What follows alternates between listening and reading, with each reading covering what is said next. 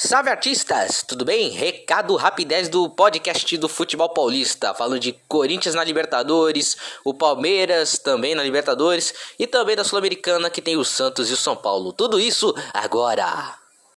Primeiro Corinthians. Depois de perder o derby por 3 a 0 para o Palmeiras, o Corinthians enfrentou Boca Juniors na Neoquímica Arena com sangue nos olhos.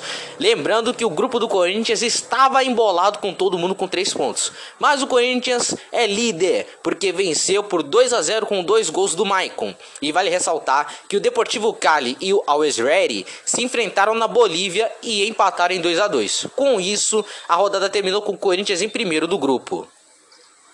E o próximo jogo do Corinthians será na Neoquímica Arena contra o Fortaleza pelo Brasileirão. Na Libertadores, na rodada 4, o Corinthians vai para Colômbia enfrentar o Deportivo Cali. Agora o Palmeiras, depois de vir embalado, depois de ganhar o derby para cima do Corinthians por 3 a 0, na Libertadores, o Palmeiras enfrentou o Emelec lá no Equador e venceu por 3 a 1 com gols marcados pelo Rony, Gabriel Verão e Breno Lopes. O Rojas marcou o gol de honra para o Emelec. Agora o Palmeiras vai enfrentar a Juazeirense no Allianz Parque amanhã pela Copa do Brasil. Lembrando que o Palmeiras está fazendo inúmeros saltos na tabela de jogos. Está enfrentando Copa do Brasil no fim de semana e durante a semana vai ser Libertadores. Agora vamos falar do Alvinegro Praiano. Depois de assumir a liderança do Campeonato Brasileiro, depois de vencer o América na Vila Belmiro por 3 a 0, o Santos foi até o Chile enfrentar o União La Calera. Sem lá nem cá, o jogo foi 1 a 1. O Santos abriu o placar com o Brian Angulo, droga, é o Brian, e o La Calera empatou com Esteban Valência. E agora o próximo jogo do Santos será contra o São Paulo, fora de casa, lá no Morumbi, na segunda-feira.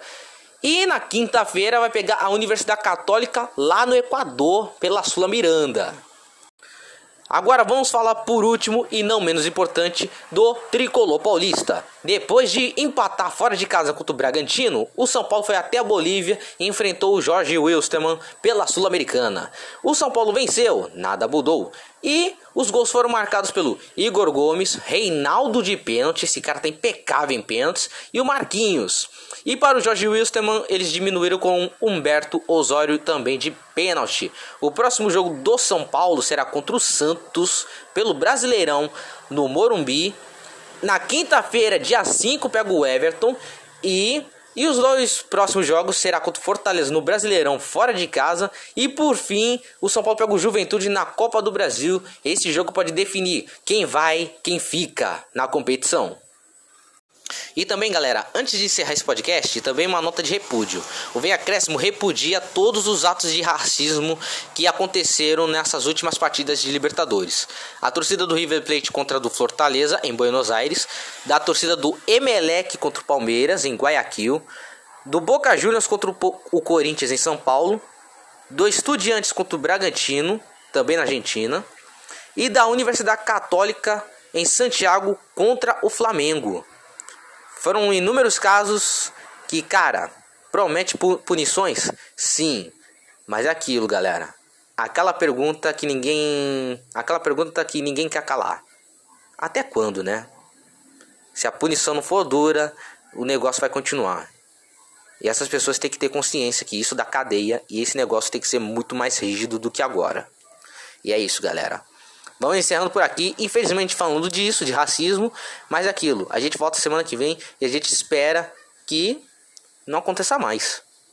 Que a gente continue seguindo com um sorriso no rosto, mas que isso não pode passar batido e que essas pessoas, essas pessoas tenham consciência do que estão fazendo, de que racismo é crime. É isso, galera. Tchau, Brasil! Se inscreva no canal, nos segue nas nossas redes sociais, porque vem acréscimo!